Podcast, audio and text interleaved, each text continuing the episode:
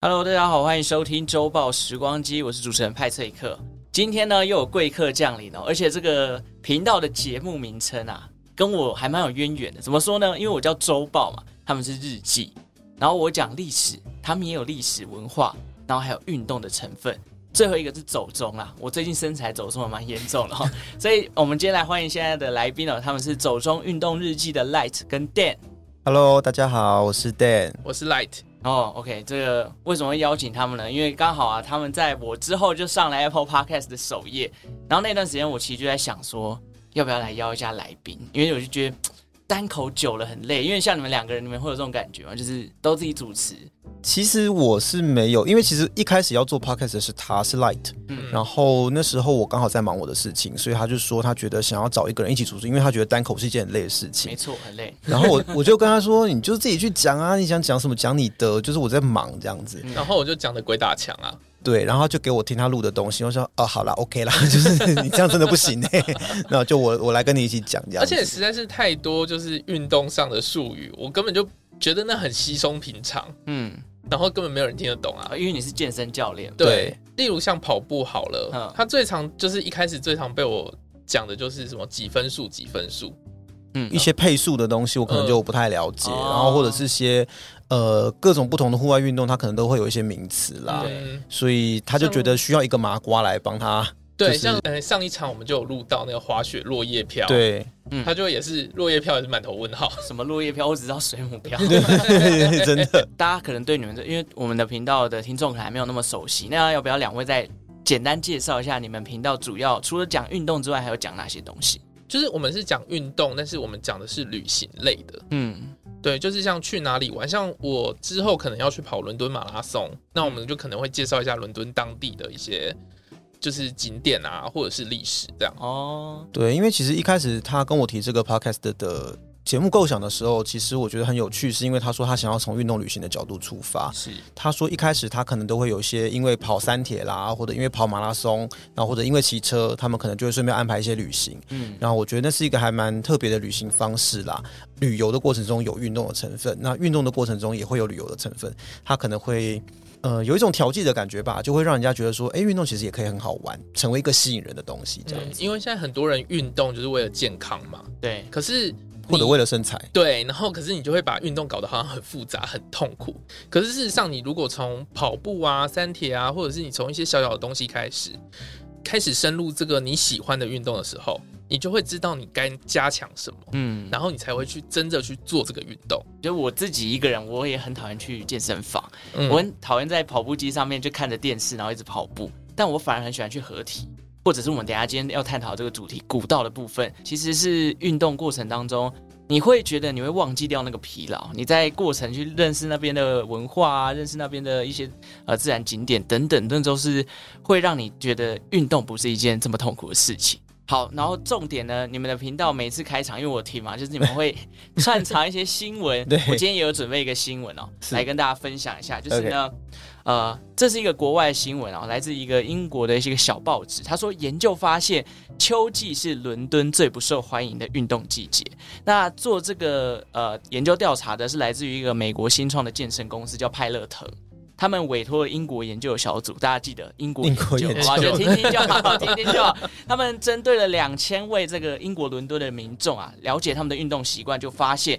在秋天的时候呢，也就是大概我们现在录音的这个当下的季节哦，伦敦的人在此时保持的运动热情是非常的低迷的，尤其啊，在其他季节哦，春天运动的人还有百分之二十七，夏天还有百分之二十一，就连冬天都还有百分之十一，唯独秋天只有两趴，怎么那么奇怪？觉得有一个有一个理论可以讲，嗯，怎么说？ 就是夏天大家就是要拖啊，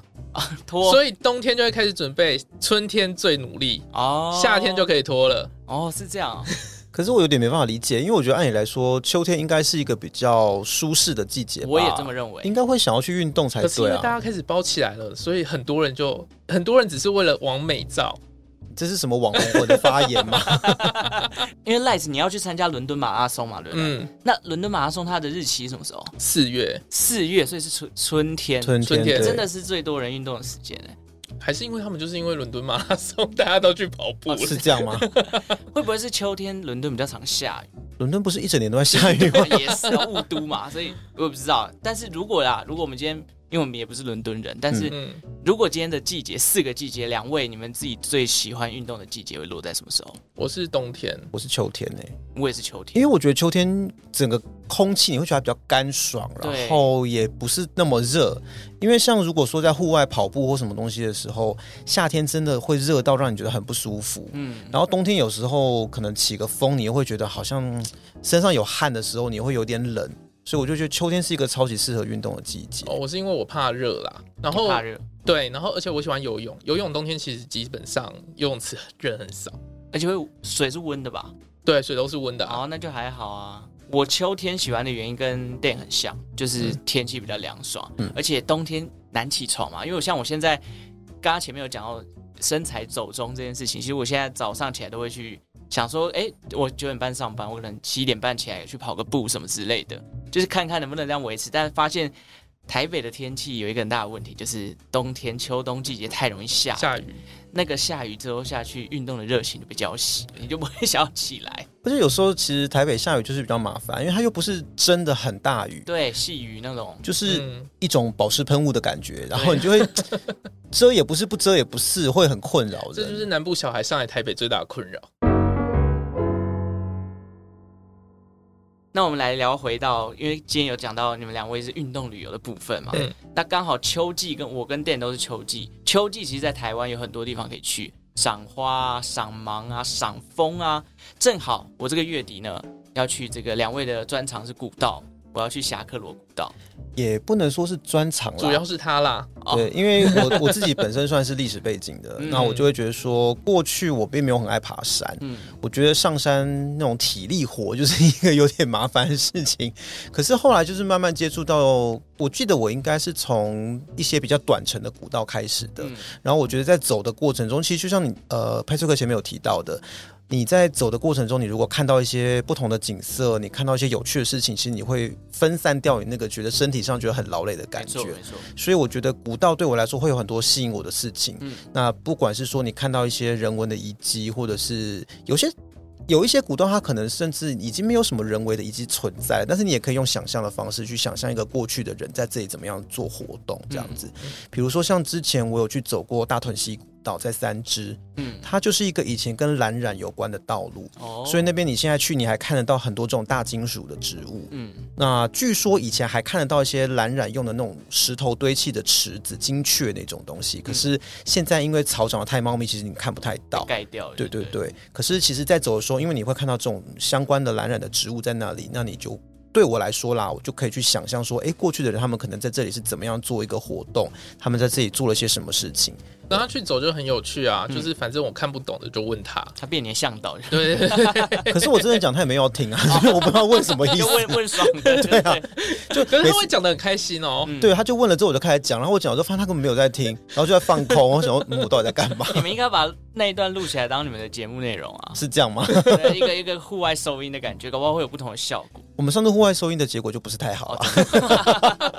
那我们今天要讲的是，因为我刚好这个录音对这一集播出的那个礼拜周末啊我，OK，要去侠客罗古道。对，嗯我听说两位有去过，然后我们对在聊的时候，你们说你们去的那时候完全没有看到枫叶，完全就是泥泞。对，因为我记得那一年好像冷的比较晚，是不是啊？嗯，水也不够多，对，所以那年我们其实去侠客罗，我们原本的目的也是要赏枫，对，可是就没有遇到真的转红的枫叶，只有一两棵树的树叶有变黄，黄而已，还没到对，黄没有。到红，因为因那为年，湿气不够。嗯，而且那年的冬天温度其实没有降下来，嗯所以就会觉得说，哎，就是原始的目的没有达成这样子。然后刚好我们去的前两个礼拜，北台湾都下雨，嗯，所以整个侠客楼步道非常的泥泞，然后我还穿了我新的登山鞋去，然后就是整个脚陷在烂泥巴里面，然后觉得我到底在干嘛？可是我觉得大家还是兴致不减吧，因为侠客楼真的是一个很热门的路线，对，所以那天我们遇到超级多很大的团，还有什么八十几人团那哇种。塞，对，然后都是就是叔伯阿姨们就很开心的，就是沿路聊天跟放音乐这样子。我、还放音乐，对对，他们哎、其实他们都会带那种音响，哎，就是会，卡拉那种啊，对对对对对，嗯，有时候还会放梁静茹，哎呦，我们就是那一天遇到梁静茹 的啊，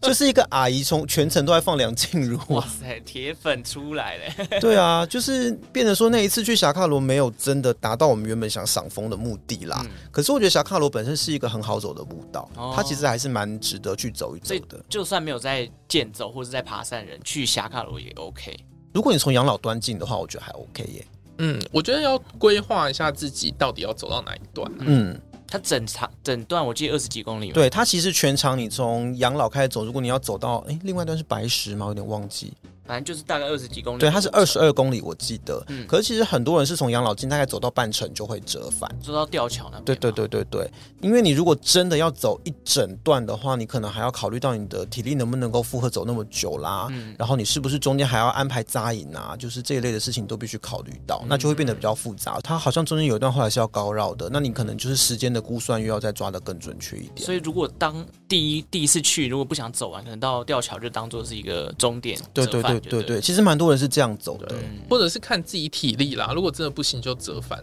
哦，对我因为我们这一群里面，我要去的时候，我女朋友就是一个不怎么健走、不怎么运动的人。嗯，嗯那如果要这样考虑，我可能真的在吊桥就要折返。对，而且因为其实你从养老进去的话，诶，沿路这样走还算蛮平缓的，它没有什么太陡上或陡下的地方。嗯，只要不是在太泥泞的状况之下，我觉得应该是蛮好走我。只能祈求天气好了。这个，唉，不知道会遇到什么状况。最近，嗯，最近有点下雨，我就可不知是道。我觉得像这种地方树比较多的地方啊，它其实都会比较湿一点，因为阳光照不进 去。对，要刚照不进去。嗯，而且有时候像去霞卡楼古道的话，它上面会有一些住宅所的遗迹啊，那我就觉得其实你有时候经过这种，你可以稍微停留看一下，那都是会是一个蛮好的感觉，只是不要把别人东西拿走就是。再讲上次那个事情，所以酒瓶是线。 好，我们既然讲到以及历史的部分，刚好又是店的强项，我们也想要问一下霞卡罗古道的一些历史文化，能不能给我们介绍一下？其实侠客罗古道，你如果会看到的话，它应该是会过去的一个日治时代的一些相关的警备的设施会在上面啦。所以我们在走侠客罗的时候，你会看到它可能会有一些住宅所的遗迹，或者一些分驻所的遗迹留下来。嗯那我记得走那边，你可能还会看到一些。除了像酒瓶之外，有一些他们过去烧木炭的窑，哦，对，因为他们在住宅所，他们需要有木炭来生火、来取暖嘛对。那就是日本警察他们在呃这些地方，他们可以烧制木炭来做冬天的时候过冬使用。嗯那我记得我之前，因为我有个朋友是考古学者，哦，那他之前有找一个在做所谓的旧社调查跟旧社考古的学者来做演讲，他有找我一起去。那他们就说他们有在挖那种山上的住宅所，嗯呃，霞卡罗我忘记他们有没有去，好像有去，然后他们也有去能高月岭道，嗯所以他们就去找这种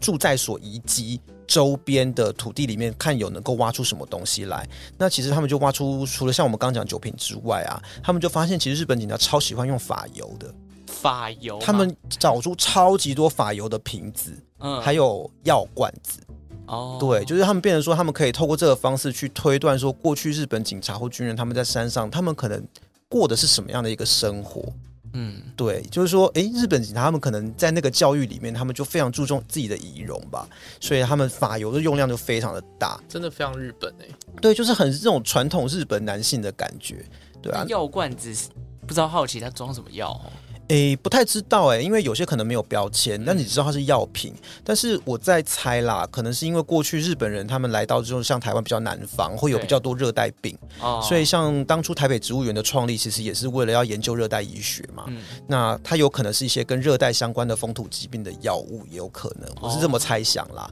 嗯但是那汉方比较多还是西药比较多？我想是西药吧。对啊，因为他们那时候应该已经 那是一个变得比较西化的时代文，明开化的时代，长得好像汉方没有用一样。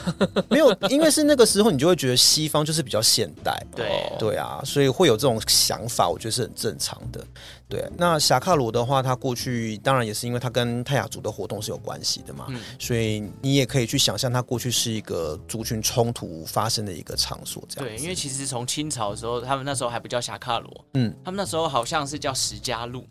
哎、好像是对，然后发现就是，哎，原住民很凶啊，不管是清朝人还是日本人、嗯来到这边，甚至日本人就叫他们凶犯了，因为真的对太难去治理了。反正就是，哎，左九军左老太的五年礼犯对计划导致这个武装冲突嘛。，对后来就是一直这样下去之后，嗯好，然后才去修筑了这个侠客罗古道嘛。嗯，因为其实有时候我们看到日本人去修这种所谓的越岭道，或者是我们现在看到的这些古道，它有的时候是等于是等于国家势力或者是殖民官方系统势力，它逐渐往山地里面延伸的一个过程。嗯，所以它一方面是它对原住民部落的控制越来越严密之后，他们有办法动用到国家的资源跟力量去往山里面走，嗯它才有办法去一个一个的住宅所这样盖进去，嗯然后把沿沿线的这些路整备起来。对啊，所以它其实象征的也是整个国家力量向过去他们未知的山林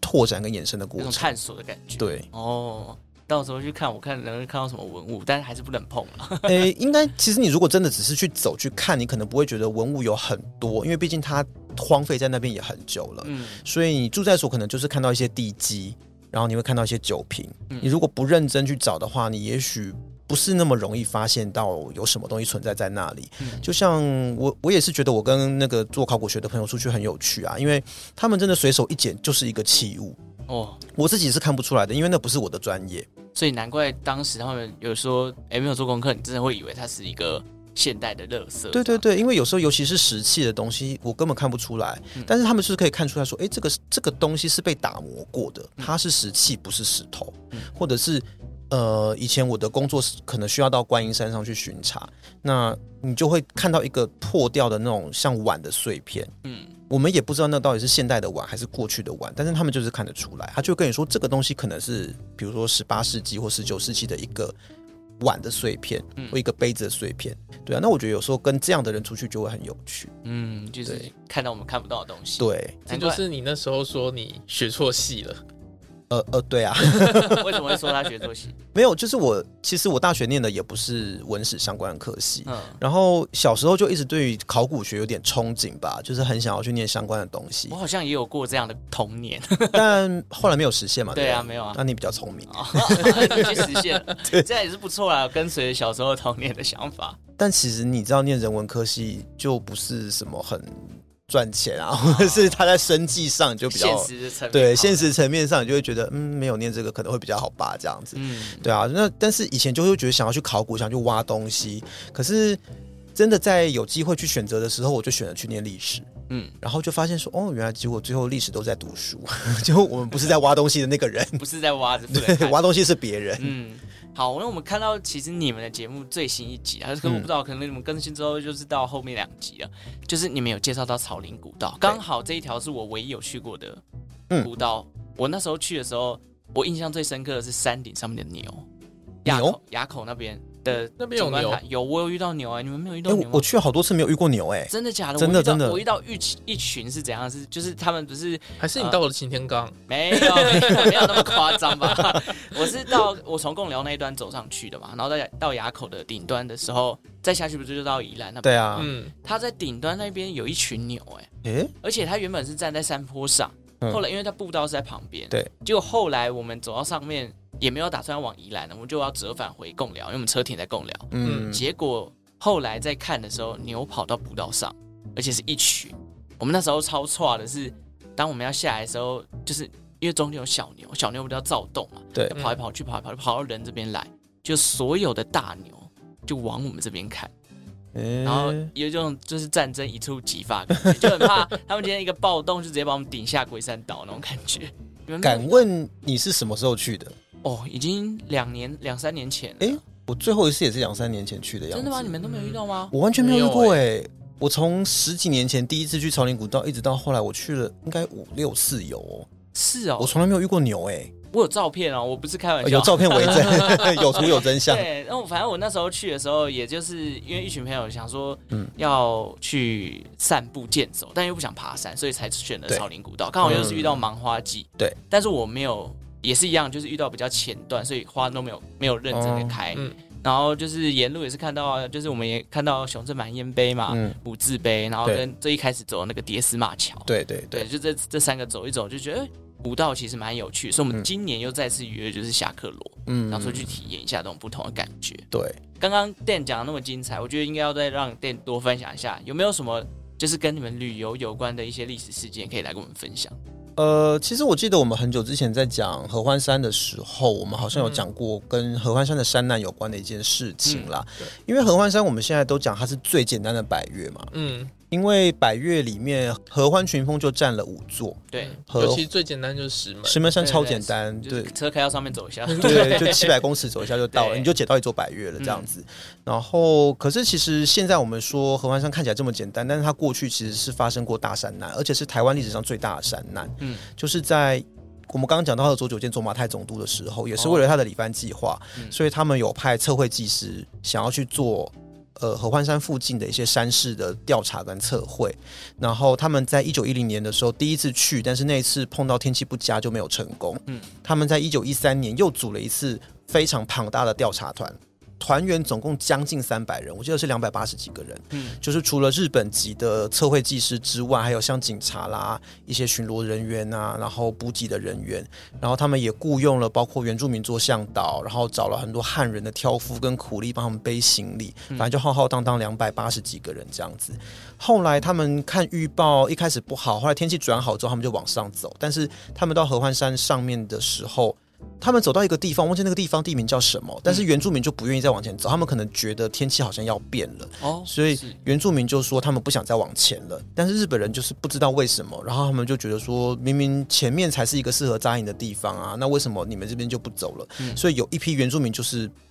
在那个地方就不愿意跟他们一起行动，他就先走了。嗯但日本人还是就觉得说，我们还是要到我们预定的地点，然后才要扎营，他们就继续往前走到他们。当日预定要扎营的地方安营之后，天气就真的就起了很大的变化，然后就是什么狂风暴雨啊，又冰雹又雪啊，嗯然后说那天他们整个山上的气温降到零下三度还五度，嗯嗯，然后所有的帐篷都湿透，因为他们天幕全部被吹走了。对，湿地顶帐篷的天幕都吹光光，然后帐篷湿透，然后那个技师带团的技师就开始觉得很紧张，就觉得这样不行，那这样下去大家会出事，所以就开始要召集人啊，要取暖啊，要干什么的。可是他们就想说，那他们日本人可能还比较耐寒，那这些从平地上来的汉人怎么办？就去一找，发现汉人全部跑光了。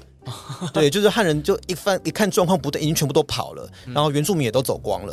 就剩下一堆日本人在那边。对啊，然后他们就开始找，想说这种天气那些汉人要怎么下山？反正最后这件事情就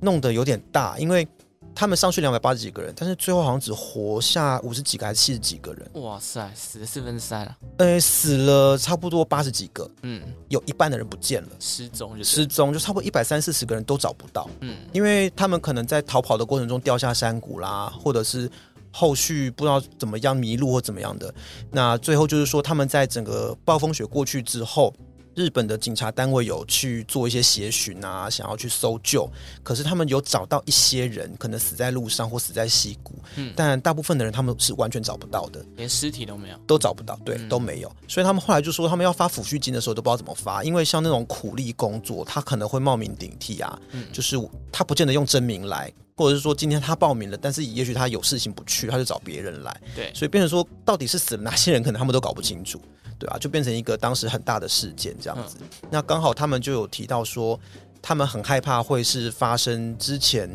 日本发生过一个很重大的山难，叫做八。八吉田吗？我有我有点忘记那个名字，可能要再查一下。但是刚好也是在日俄战争期间，是二十世纪初的时候，他们日本发生过一个很大山难，是军队，嗯嗯，他们为了要做血训，因为那时候模拟要跟俄国作战，所以派了大概也是两百人的一个军队去山上做做训练就对了。对，但是也是因为天气的一个状况预估不佳啦，所以最后好像两百多个人也是大部分都死了，只活几个下来而已。哦，对啊，所以其实早期可能在天气的一些预报，或者是登山的技术跟装备没有那么发达的状况下，要上高山真的是有蛮多危险性存在的。嗯，对啊，这个事件有当地有留下什么纪念碑，或是你说台湾的吗？对啊，台湾的没有。这这是很吊诡的地方，就是一个跟殖民有关的一个状况。因为嗯像在日本，他们是日本军队，然后自己就是死掉了，所以有纪念碑，然后有甚至有故事、有歌。可是台湾，因为其实死掉的都是汉人，嗯，然后原住民没有人死，因为原住民反正就是跑回自己的部落去了。大家都知道，大家都知道路。然后日本人他们可能比较装备比较好，对然后比较知道怎么御寒，所以日本人也没有人死，然后死的全部都是汉人，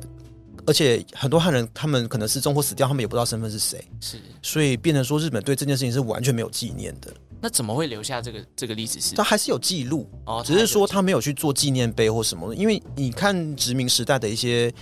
呃营造工程、纪念碑的工程的话，其实有很多它是为了日本去做工程，嗯比如说像基隆，它在附近的一个山上，我忘记那个叫什么新村，它就曾经是一个国宅，嗯是以前港务局的宿舍，嗯那边就有一个基隆港的主港殉难纪念碑，就是纪念那些盖基隆港的时候殉职的那些人。嗯或者是你如果是做一些跟国家有关的工程、跟这种国家有关的事情，然后你死掉，你有可能会被纪念；你如果是日本人死掉，你可能会被纪念。嗯比如说像芝山岩有那个六六先生的那个纪念碑嘛，嗯就是学务官僚遭难纪念碑。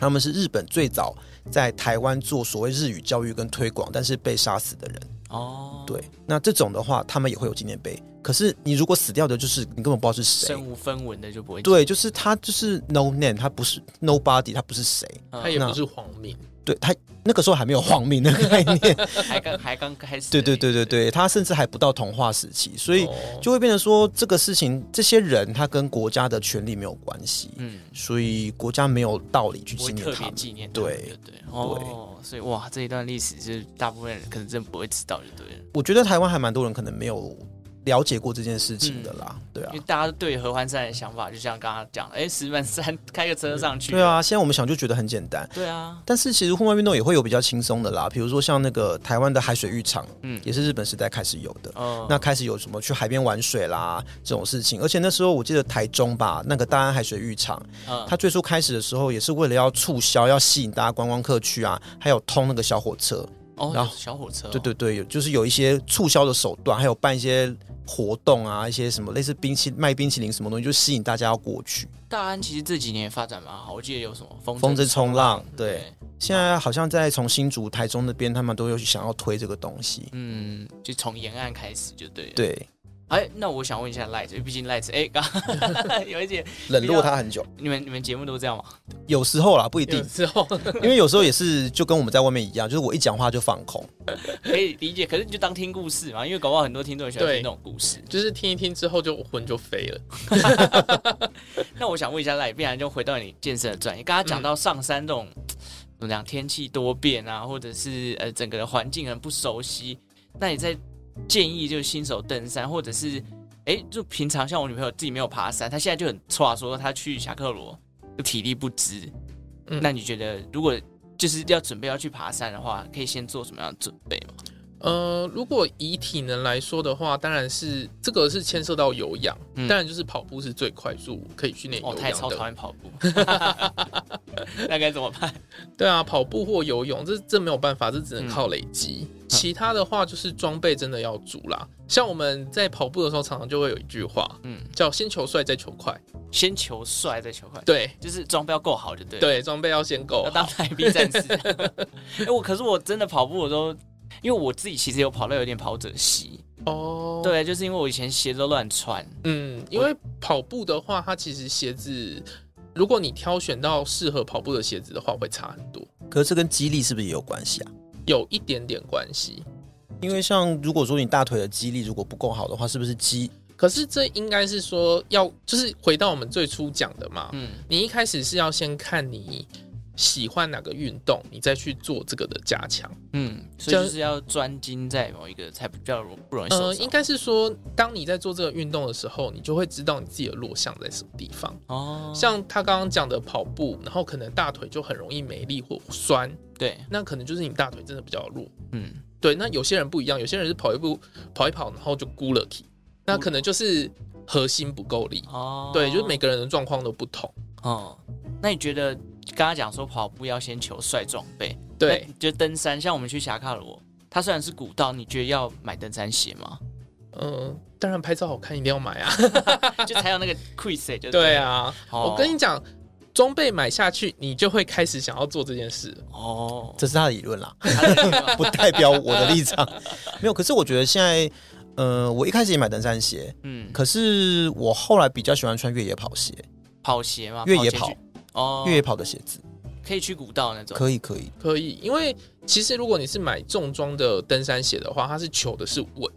所以它会比较重比。较重，对，所以它就是一步一步要踏稳。嗯，那那如果你是穿越野跑鞋的话，它机动性就比较高。那会不会比较滑？会吗？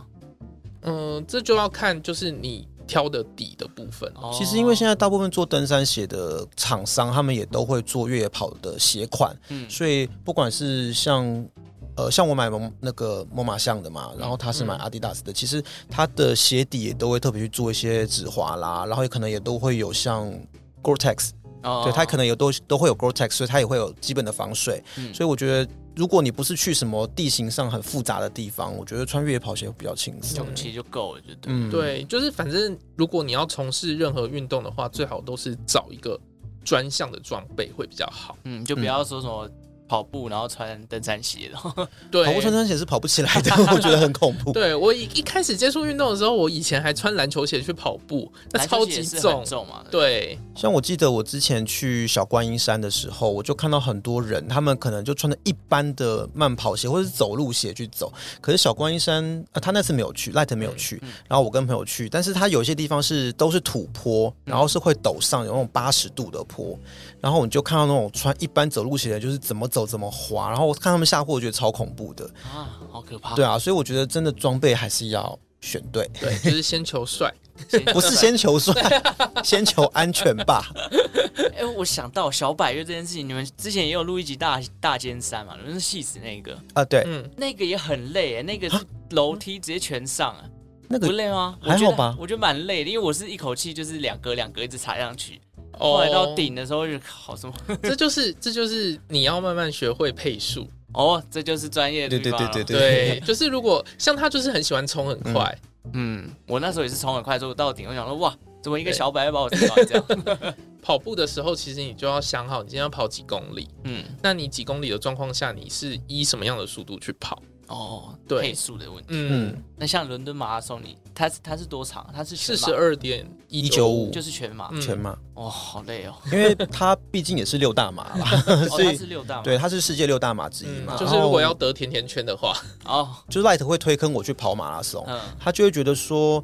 哎、你就反正你之前都有在跑十 K 啊，那你可以跑马拉松。我说我不能先从半马开始跑嘛，他就说其实钱差不多哎、跑四十二比跑二十一划算，你跑比较 多。 没有你你算哦，四十二是大概一千二， 对，可是二十一才八百，你看四百块你就多了两倍，哦你，看运动人的想法是不是很难理这 好解？难理。如果你跟我说周边送的比较多，我可以考嗯虑。周边也比较多啊，哦，全马的周边比较多。对啊， 那我可以考虑一 下，哦好，我比较实惠一 所点。以你有被洗到就对。但但也不一定，因为搞不好我想到哦，二十一变四十二太累了，我就不跑了哎、他等于就是封两倍的路，你知道那主办单位多辛苦？ 啊。这又是不同的角度。啊对对对对。 不过其实像跑步的话，我就会觉得说，我还蛮需要有人帮我配速的，因为像你知道，在马拉松的赛事里面都会有配速员嘛，对然后他会告诉你说，他们通常会有一个标志啦，就告诉你说他现在跑的是什么配速，嗯对不对？他们通常就是会绑一颗气球气，球对。啊你就跟在他后面。对对对对对，哦他们会有不同的配速，通常是大比赛才会有啦对，像什么台北马台北马马就有啊，对或者是国道或者是万金石这一类的，嗯呃，跟 Nike 或 Adidas 他们合作，他们就会有配，就是会出一批配速员来这样。哎、很酷哦！我没有我没有想过有这种这种角色在比赛的赛事嗯当，中。我也是认识他之后，因为他上次去跑台北马的时候，然后我有去现场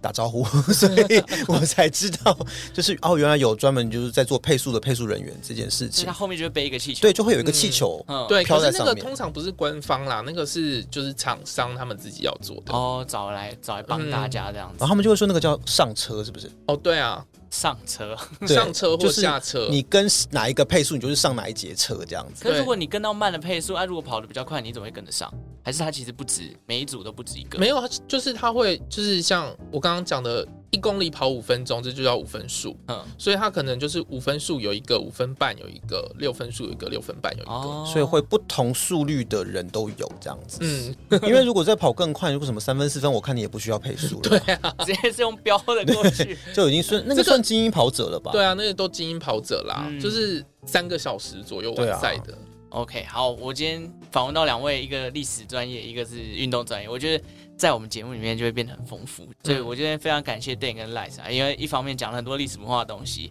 一方面也教了一些哦运动相关的知识。那如果大家对于历史啊、运动旅游啊，或者对于健身有任何兴趣呢，也欢迎去各大 Podcast 平台搜寻“走中运动日记”，就可以听到两位的节目了。我个人觉得，哎、他们也登上首页了，大家也可以去认识一下。最近也一样被给了一个莫名的负评，对不对？对对对对 对没关系，我也我也遇过这种事，莫名其妙多了六六个一星，我想说到底是怎么回 对，事？而且就是也不说理由是什么，对，有有些还会给我理由，至少给我两星，然后告诉我说，哎、他觉得有些哪里要东西改进对，哪里要改进。他们只留了一个烂字给我们。对，哦，他们只留 一个对，烂，就是有一个烂，到底烂烂什么？对烂在哪对，里？请给我们讲一下。下好吗？我是觉得你们的节目没有很烂，推荐我们的听众可以去认识一下《左中运动日记》的内容啦。谢谢谢。谢。 好了，感谢两位今天来参与《周报时光机》的录音哦，已经很久没有录 podcast 了， 就是好像是我第一个呃第二个上我节目的 podcast。啊，OK，哦很荣很荣幸，我也我也我也是我的荣幸邀请到你们，那就感谢大家今天的收听哦。如果喜欢《周报时光机》的节目呢，也记得订阅我们的频道。那如果喜欢《走中运动日记》的话呢，也可以去搜寻他们，然后订阅他们收听看看哦。那我们就下次再见喽，拜拜，拜拜拜。